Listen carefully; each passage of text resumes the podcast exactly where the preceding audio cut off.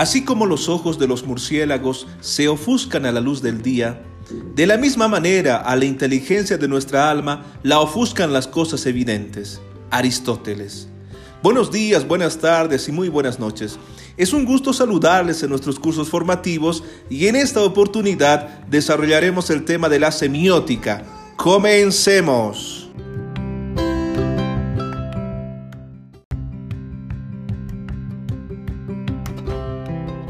¿Qué es la semiótica? Pues bien, expliquemos. La semiótica, también conocida como la semiología o teoría de signos, es el estudio de cómo utilizamos los signos para crear y transmitir sentidos y significados mientras nos comunicamos.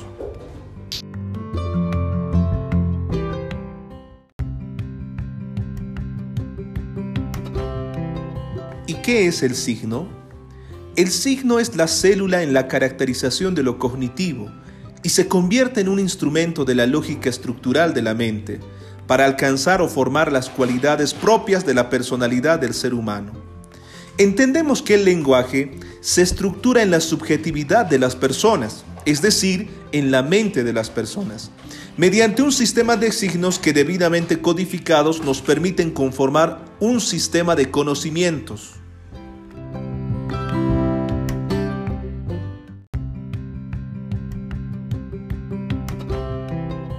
¿Qué es el significante y significado? Expliquemos. Denominamos como significante aquel estímulo o elemento que empleamos con el fin de hacer referencia a un concepto determinado. Estaríamos hablando de la parte física y perceptible sensorialmente, es decir, el signo. Es importante tener en cuenta que el significante puede aparecer en modalidades muy diversas. Es posible emplear el lenguaje a nivel oral para producir significantes que el oyente puede percibir mediante la audición, pero también podemos generar palabras escritas. Sin embargo, no son las únicas modalidades para expresar el significante.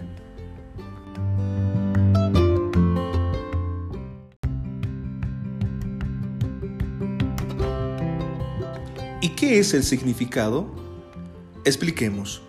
Entendemos como significado de algo a la idea que se pretende expresar a través de un elemento.